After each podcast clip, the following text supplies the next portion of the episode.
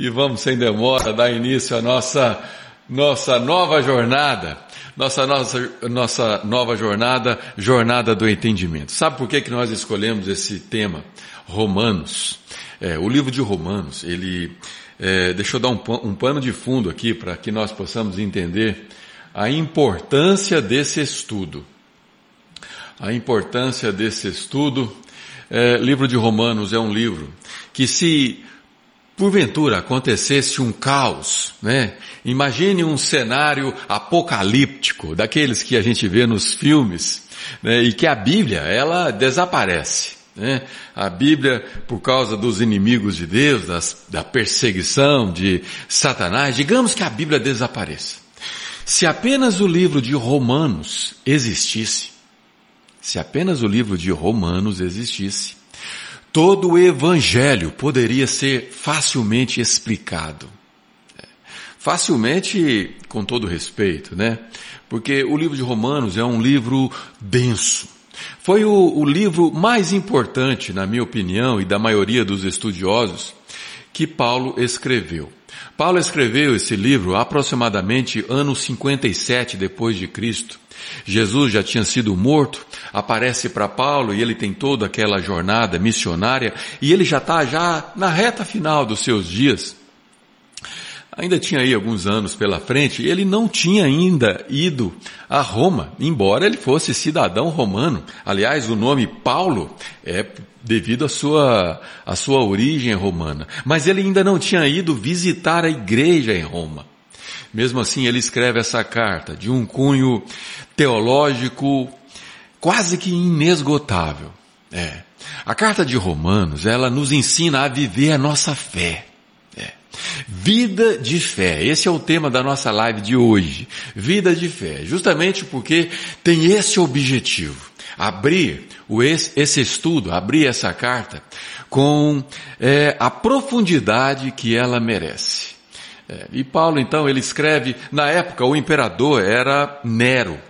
Um imperador de 20 anos. Nero assumiu o império com 17 anos de idade, depois que a sua mãe assassinou Cláudio, o imperador daqueles dias. Cláudio era terrível, ele era muito perverso com os cristãos.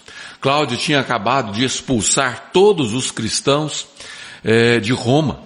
Todos, não ficou um. Mas Três anos depois, é, três, quatro, cinco anos depois talvez, os cristãos começam a voltar e a igreja de Roma se estabelece, ainda que em sigilo, ainda que às escondidas. E Paulo então escreve essa carta. Né? E nós vamos falar sobre isso hoje, agora. Vamos lá, livro de Romanos. Livro de Romanos, capítulo 1, versículo 1. Diz assim a palavra de Deus. Eu, Paulo, sou um fiel escravo de Jesus Cristo. E aqui já começa já Paulo se apresentando. Essa carta ela, é, ela, ela tem uma estrutura muito bem feita. Ela começa com uma apresentação de Paulo, ela tem uma introdução, ela apresenta qual é o seu propósito e ela entra na metade do capítulo com o conteúdo é, pelo qual ela se dispõe a, a cumprir. Então Paulo, ele já se apresenta como um escravo de Jesus Cristo. Naquela época era muito comum se ter escravos. As pessoas que tinham um poder aquisitivo maior tinham sempre dois, três, quatro escravos.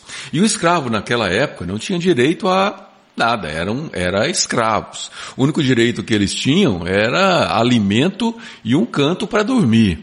Não tinha salário, não tinha nenhum tipo de liberdade. O papel do escravo sempre foi servir ao seu senhor sem esperar nada em troca, apenas serviço. E Paulo se coloca exatamente nessa posição, uma posição de escravo de Jesus Cristo.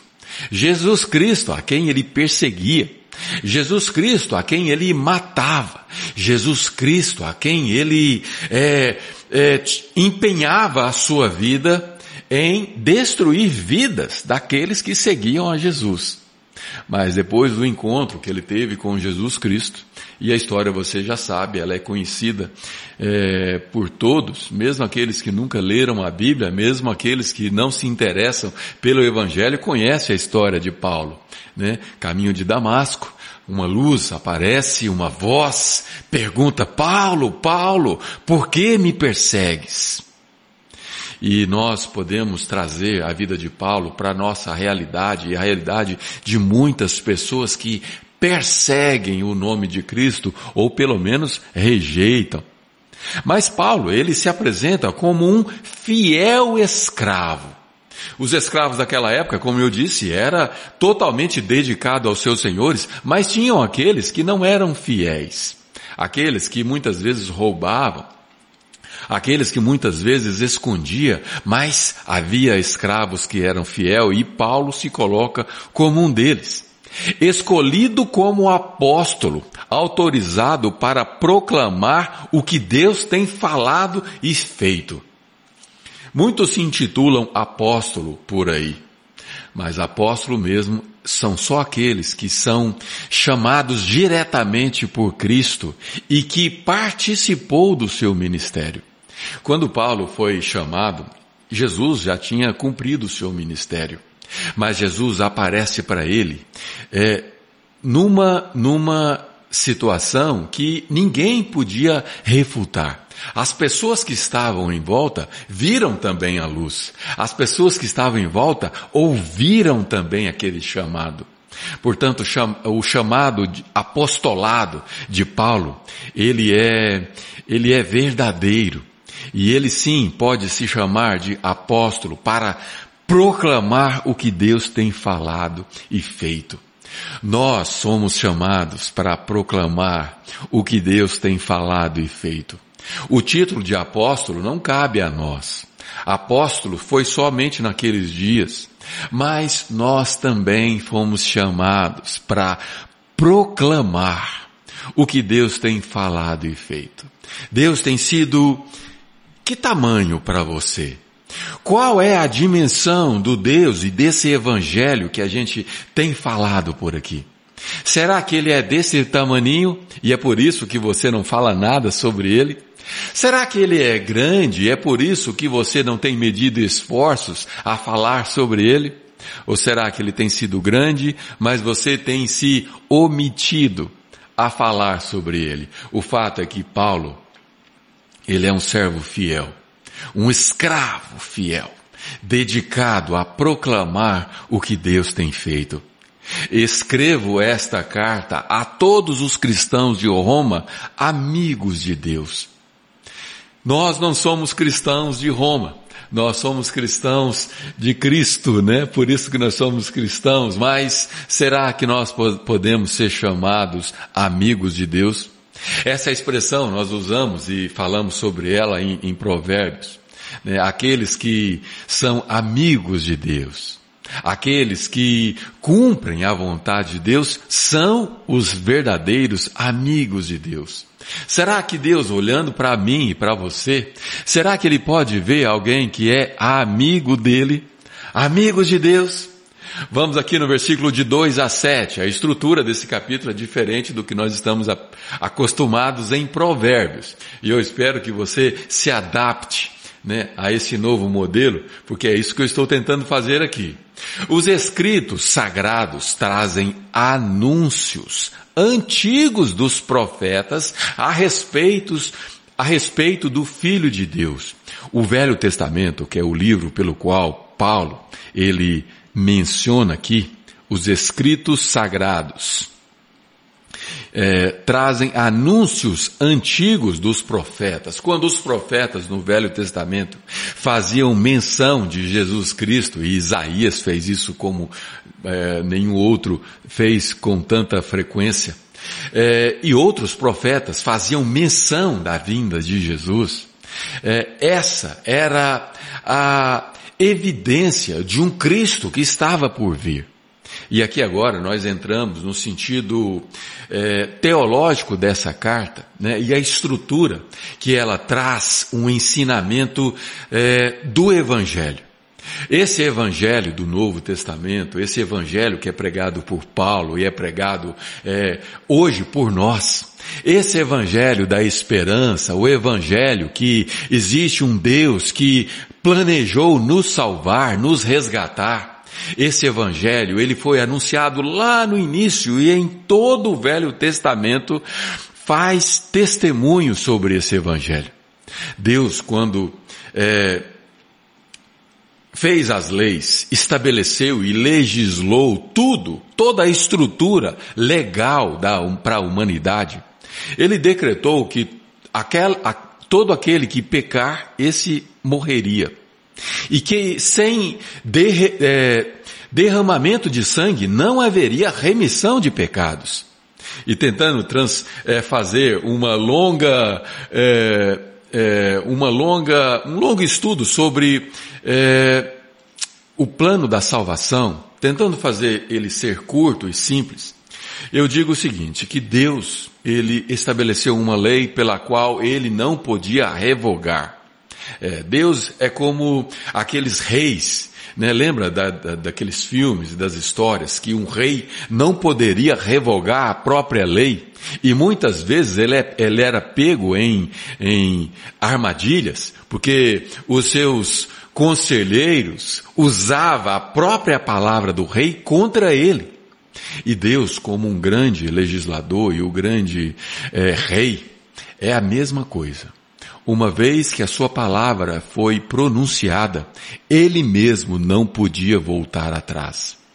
E o homem, quando caiu, ele se condenou. E nós, quando nascemos, nós já nascemos condenados. Nós nascemos condenados pelo pecado que existe em nós. E aqui agora, essa palavra pode assustar a muitos religiosos que nunca mergulharam fundo nos conceitos de Deus e que podem não se sentir bem em ouvir palavras desse tipo, mas saiba que elas são verdadeiras. Nós nascemos em pecados, em pecado.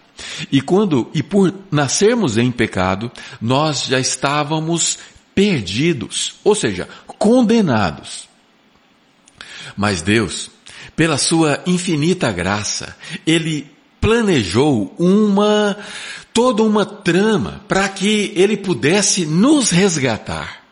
E para isso, a única maneira que tinha de remir os nossos pecados através de um sangue que fosse suficiente para isso, teria que ser o seu próprio sangue, o sangue do seu filho, o sangue do seu único filho, que veio do céu e se fez carne. É, ele encarnou como ser humano e morreu em nosso lugar. E a única coisa que eu e você precisamos entender é que basta crermos nisso para que nós possamos ser salvos. E essa é a mensagem da cruz. Essa é a mensagem que nos alicerça no nosso entendimento da nossa fé. E é por isso que o livro de Romanos é tão rico, porque ele vai agora desdobrar todo esse entendimento para que a nossa fé seja coerente, seja saudável, seja sadia. Os escritos sagrados trazem anúncios antigos dos profetas a respeito do Filho de Deus. Se nós não entendermos que Cristo, Jesus Cristo era Filho de Deus e que morreu para nos salvar, nada desse evangelho faz sentido. Jesus é o centro de tudo.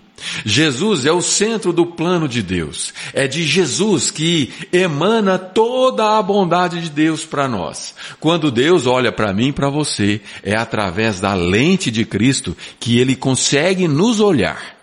Caso contrário, o nosso pecado nos, que nos faz separação entre nós e Deus, impediria Deus de olhar para nós sequer.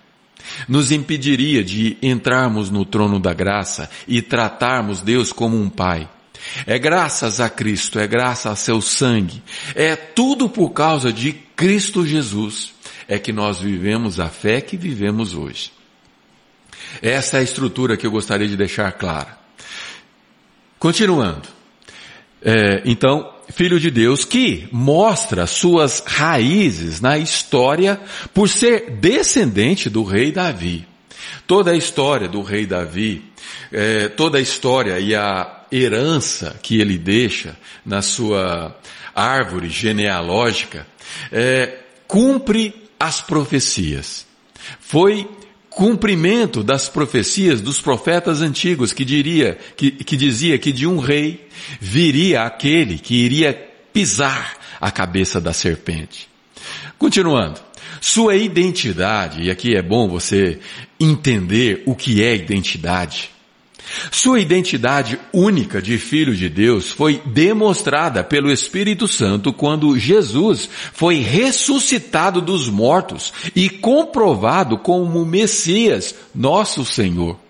Aqui Paulo está apenas abrindo a carta, se apresentando, uma introdução e só na introdução você pode perceber o caldo grosso que tem nessa carta. Só na introdução, só na apresentação. Paulo se apresentando a uma igreja que não o conhecia. Paulo se apresentando a um povo que nunca viram o missionário Paulo. Quando Jesus foi ressuscitado dos mortos e comprovado como Messias. A comprovação que ele é o Messias é quando ele mesmo ressuscita dos mortos derrotando a morte, destruindo o, é, o que a morte se propõe, que é eliminar ou extinguir. Nosso Senhor. Por meio dele recebemos a graça generosa de sua vida e a urgente tarefa de transmiti-la a outros para que a recebam quando decidirem pela confiança obediente em Jesus. Vocês são quem são por causa dessa graça e do chamado de Jesus Cristo.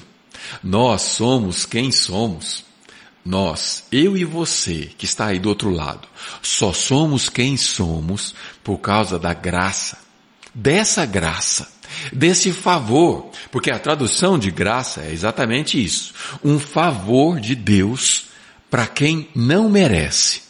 Nós estávamos condenados. Nós estávamos já sem esperança quando Deus, através desse ato de amor, Ele nos resgata. Resgata aqueles que creem em Jesus como Salvador. E eu o saúdo. E agora sim, Paulo está concluindo a saudação dele com tanta consistência. E eu, Paulo, o saúdo agora pela graça generosa de Deus nosso Pai. Essa é a nossa identidade. Nós somos filhos de Deus. Essa é a sua identidade. Se isso não for claro na sua mente, você vai desvanecer no dia de luta, no dia de dificuldade, você não vai ter forças. No dia de dificuldades, quando ah, você precisar de mais do que você ouviu na igreja, de mais do que você ouviu falar de Deus, você precisa entender a sua identidade. Filho de Deus. Nosso Pai, Deus nosso Pai, nosso Senhor Jesus, o Messias. Versículo 8. Dou graças a Deus por meio de Jesus por todos vocês. Faço isso em primeiro lugar porque em toda parte recebo notícias da vida de fé que vocês têm. E toda vez que as ouço, dou graças a Deus. Uma vida de fé. Esse é o tema da nossa live de hoje. Paulo dá graças a Deus, ele agradece a Deus pela vida de fé que ele vê em pessoas que ele nunca conheceu. Naquele tempo não tinha WhatsApp, não tinha Instagram, não tinha Facebook, não tinha uma maneira de saber o que estava acontecendo do outro lado. É, existia, existe um canal, um, um oceano que separa de onde Paulo estava para Roma. E mesmo assim, Paulo ouvia notícias, notícias de uma vida de fé. Será que hoje, com tantos recursos, Hoje, com tantas maneiras de nos comunicarmos, será que as pessoas têm ouvido notícias da sua parte, de notícias de uma vida de fé? Ou será que as pessoas têm ouvido qualquer coisa, menos uma vida de fé?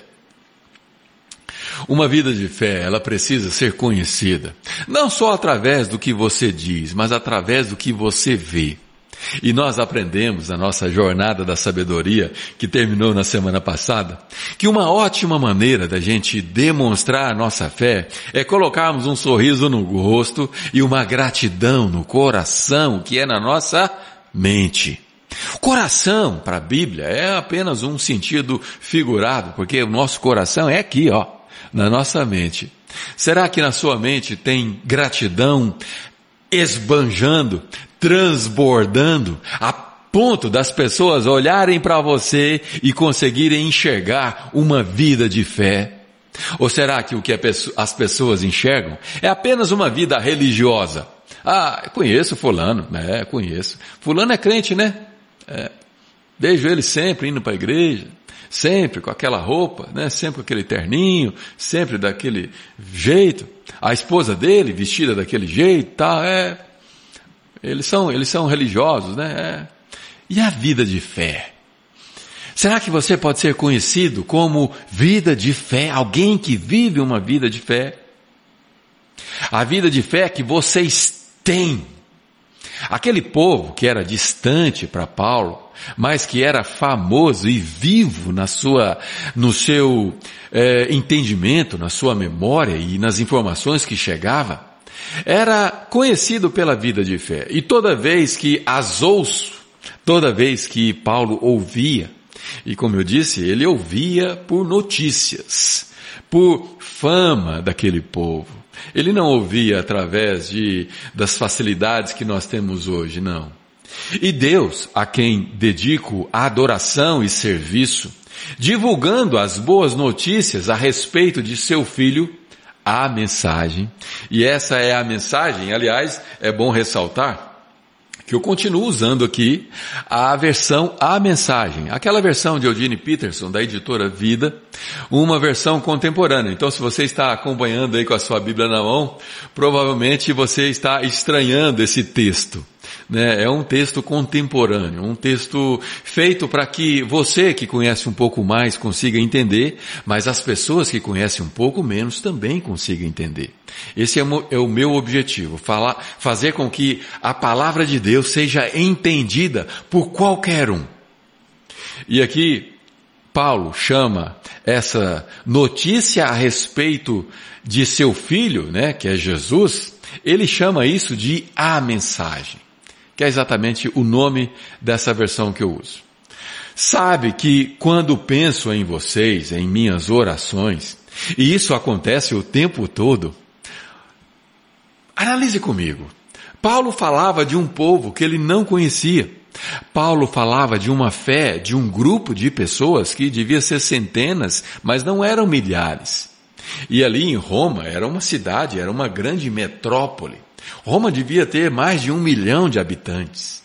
Portanto, esses poucos cristãos que se reuniam, eles estavam fazendo um trabalho tão grandioso que Paulo, do outro lado, ali na região de, da Palestina, Roma estava do outro lado do, do mar Mediterrâneo, se não me falha a memória, eu não sou muito bom de geografia, mas Roma estava do, do outro lado, separado por um mar né? Não era um mar tão gigantesco, mas era um grande canal.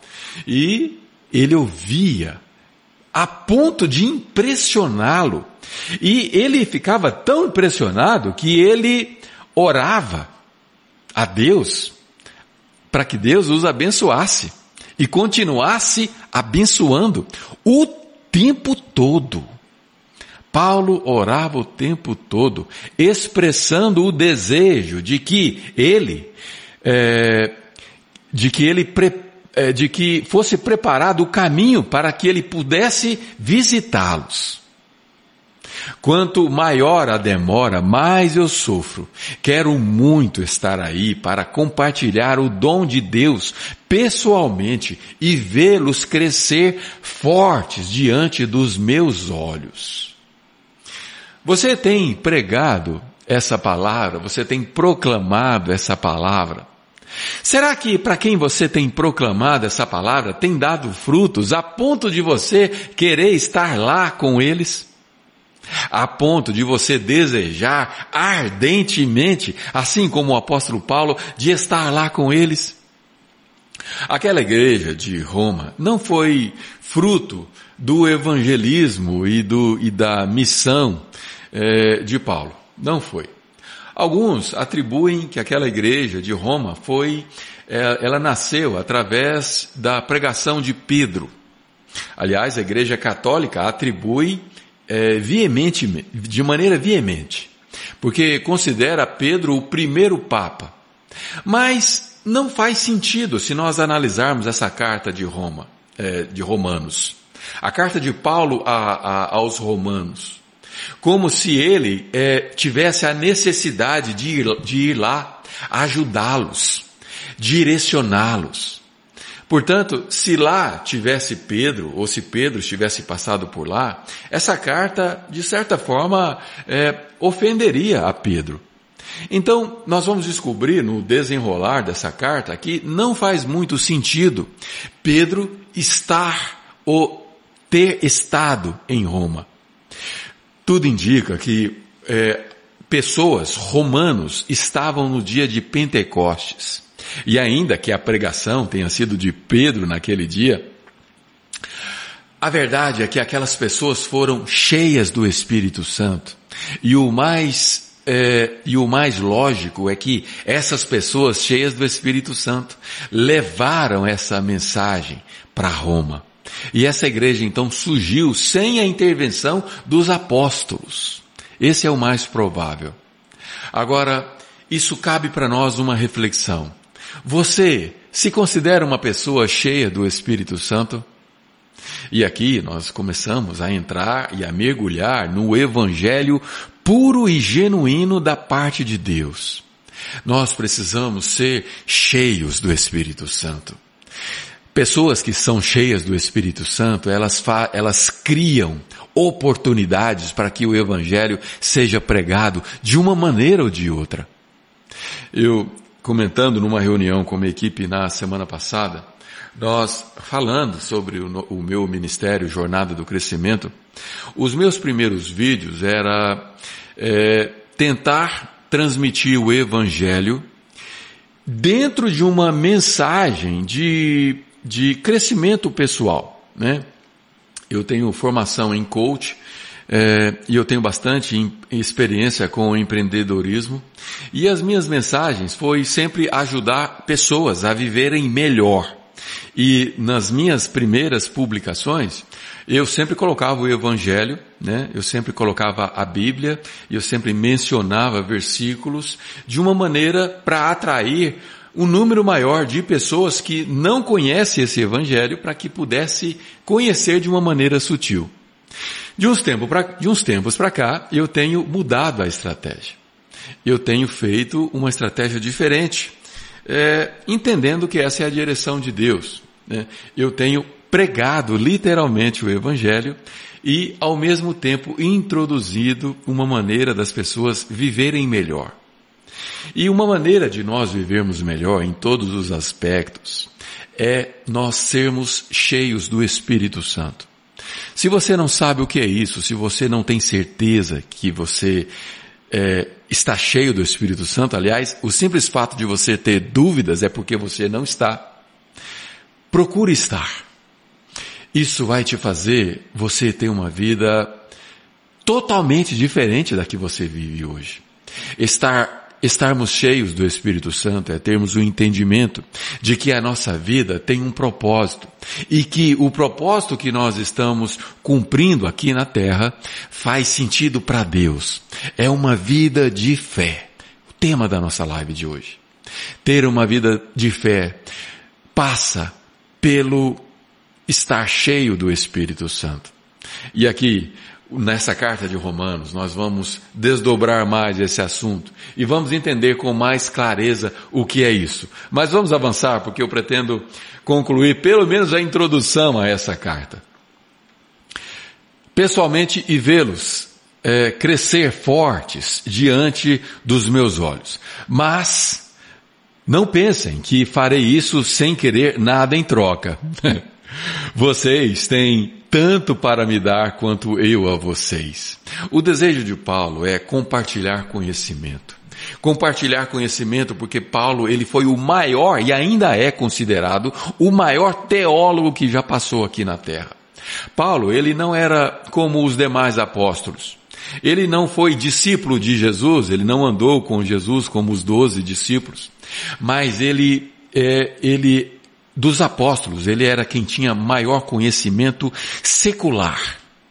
Na faculdade, nas faculdades que existiam naquele, na, naquele tempo, nas universidades que havia naquele tempo, Paulo estudou nas melhores. Paulo falava vários idiomas. Paulo ele era extremamente sábio, extremamente é, entendido das coisas de Deus. Ele era é, ele tinha um conhecimento profundo na Torá, que era a Bíblia daquela época, o Velho Testamento ou a Septuaginta. Paulo, ele era conhecedor não só das coisas de Deus, mas também de filosofia, de poesia. Paulo era muito entendido das palavras e dos entendimentos daquela época. E Paulo, ele, como ninguém, ele teve uma clareza do evangelho a ponto de escrever uma carta como essa, carta de é, Romanos. E nós vamos descobrir juntos o, o que é isso que eu estou afirmando a vocês. E Paulo, portanto, ele tinha muito o que compartilhar com aquele povo, mas ele tinha também o que aprender. Povo simples, que vivia escondidos e se reuniam e professavam uma fé de maneira oculta, mas Paulo sabia que eles tinham muito a ensinar a ele. Se vocês pensam que você sabe muito, se você pensa que você é melhor do que alguém porque você tem doutorado, tem conhecimentos assim e assado, saiba que o simples fato de você achar que sabe muito é porque você não sabe nada. Um dos entendimentos que as pessoas que mais sabem, um dos entendimentos, a clareza que quanto mais nós estudamos, nós aprendemos, é que nós não sabemos muito. Quanto mais estudamos, mais descobrimos que menos sabemos. E esse ato de humildade de Paulo, ao dizer que ele é, pretende aprender mais com aquele povo simples, é o que torna dele um homem tão grande. E aqui nós estamos aprendendo mais de Deus na visão de um homem com tanto conhecimento. E versículo 13 e 15, eu devo parar por aqui. Por favor, amigos, não entendam mal minha dificuldade em visitá-los. Vocês não têm ideia de quantas vezes fiz planos de ir a Roma. Estou determinado a desfrutar pessoalmente a obra de Deus entre vós, assim como em tantas outras cidades e comunidades não judaicas. É que aquela comunidade de Roma ela não era judaica, apesar que havia alguns judeus que faziam parte. Roma era tido como um exemplo de povo gentil que servia a Deus. Gentil era todos aqueles que não era do, da, da família dos eh, doze descendentes de, de Israel, de, de Jacó, né? o povo de Israel. Então, gentios são todos os povos que não era é, do povo de Israel. E aquela comunidade que Paulo chama de não judaica, né, era uma comunidade formada sem o apoio de, do povo de Israel, que aliás a maioria deles não criam em Cristo como Messias, porque eles esperavam um Messias que viam, que viria para reinar que viria para governar, só que esse mesmo Messias que é Jesus ainda vai vir para governar, ainda vai vir para reinar. Só que o israelita, o povo de, de, de Israel, eles interpretaram errado acharam que o Messias, ele viria naquele tempo, viria naquele tempo, mas não. como nós aprendemos em escatologia e amanhã nós temos a nossa aula desvendando o fim dos tempos, as profecias, elas fazem menção a épocas em fases diferentes. Muito do que Jesus profetizou do fim dos tempos cumpriu naqueles dias na destruição, na destruição do templo, por exemplo, e ainda está para cumprir na sua segunda vinda. O fato é que é, aquele povo é um exemplo de, do início da era cristã, da igreja cristã, que veio, não, que veio para o judeu, mas os judeus não aceitaram. E por isso, ou também por isso, a igreja se expande pelo mundo. Né? Um pequeno introdução ao que nós vamos falar no decorrer dessas cartas. A melhor, dessa carta de Romanos. Mas sempre alguma coisa atrapalha meus planos, os planos de ir até Roma. De fato, todos, gente educada ou ignorante, sofisticada ou simples, mostram-me como dependo de todos e sou devedor a todos. Um outro gesto de humildade do apóstolo Paulo. Por isso, não vejo a hora de encontrar vocês em Roma e pregar as maravilhosas notícias a respeito de Deus. Maravilhosas notícias a respeito de Deus. É bom mencionar que esse homem, ele passou por todas as formas de dificuldade em se pregar o Evangelho. Ele foi preso várias vezes, aliás, diversas vezes. Ele foi, ele passou necessidade de frio, fome. Ele mesmo eh, descreve as dificuldades em cumprir o seu propósito. Quantas dificuldades você tem tido em cumprir o seu propósito? Quantas, é, quantas vezes você está cumprindo a vontade de Deus e as dificuldades vêm e te atrapalham?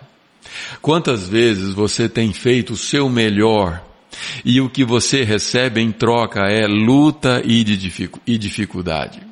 Saiba que o que você está vivendo é o verdadeiro evangelho.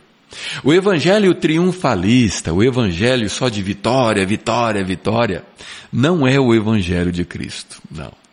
Nós somos mais que vencedores, mais que vitoriosos, mas é no sangue de Cristo. É Ele que nos garante a vitória. Mas as lutas e as batalhas que nós vivemos aqui, elas são reais. Eu queria muito que essa nossa segunda temporada fosse sobre o livro de Jó. Eu comecei, inclusive, a, a rascunhar e, e, a estudar algumas coisas que nós pudéssemos falar, porque Jó, ele viveu a fé verdadeira, a fé real, mundo real.